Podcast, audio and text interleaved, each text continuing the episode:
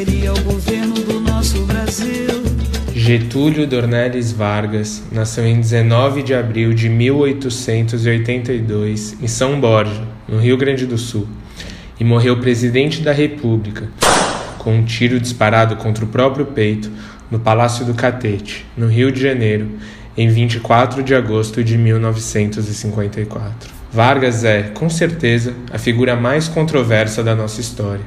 Ditador do Estado Novo, que perseguiu o Partido Comunista, controlou os sindicatos, censurou a imprensa, oprimiu as liberdades e direitos individuais e deportou Olga Benário, brava revolucionária de quem já falamos por aqui, para ser assassinado em uma câmara de gás na Alemanha nazista. Mas também o pai dos pobres, que pôs fim, em 1930, à República do Café com Leite, dominada pelas oligarquias de São Paulo e Minas Gerais, inaugurou um período de importante industrialização e desenvolvimento econômico e social no Brasil, que acabou aliviando em muito a condição sofrida de trabalhadores que já não conseguiam sobreviver no campo e que passaram a se organizar, sobretudo nas cidades, e lutar por direitos e melhores condições de vida que criou, em 1943, a Consolidação das Leis do Trabalho, a CLT, que perdura até hoje garantindo aos trabalhadores direitos como férias, salário mínimo e previdência social.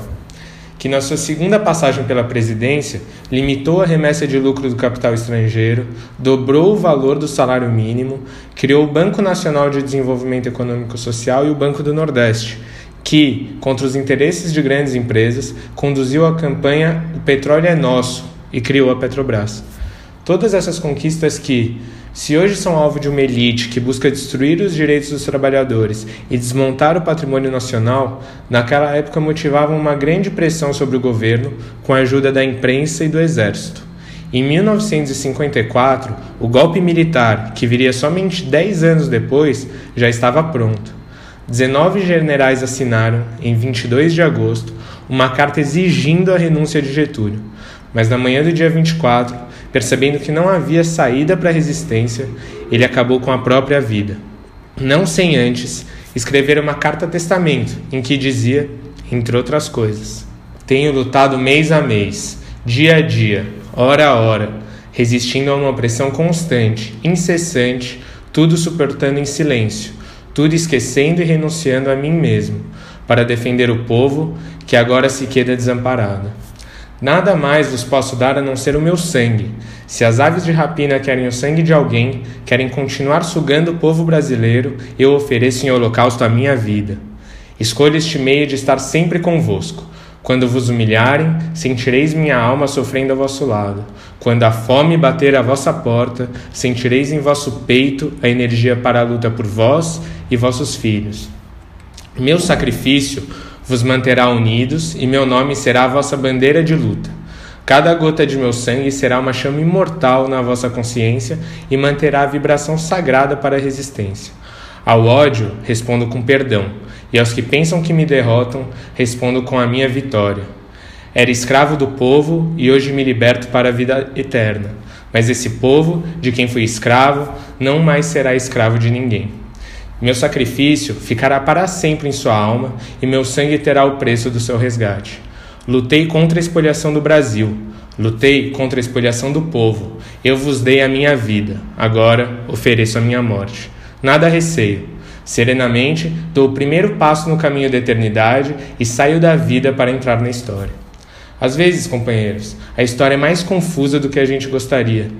Vargas foi tanto aquele que governou com mão de ferro para evitar uma revolução socialista que parecia próxima, quanto aquele que colocou o desenvolvimento nacional à frente da ganância de uma elite vendida aos interesses estrangeiros. Confuso e ambíguo, como acaba sendo muitas vezes uma política que se move entre o poder dos de cima e a pressão dos de baixo. E assim é o curso da história, com avanços, desvios e recuos. Nem tudo se parece às redes sociais de hoje em dia o bonzinho contra o malvado, o puro contra o pecador. Vargas não funciona nessa lógica. E para entender o que ele foi e o que nos deixou, enfrentamos a mesma dificuldade de entender o Brasil, seu povo e sua história. Um país rico em possibilidades, fé e alegria, mas também em desigualdade, opressão e pobreza. É dessa confusão com que Vargas lidou tão bem que nós, do MTST, construímos a nossa própria história.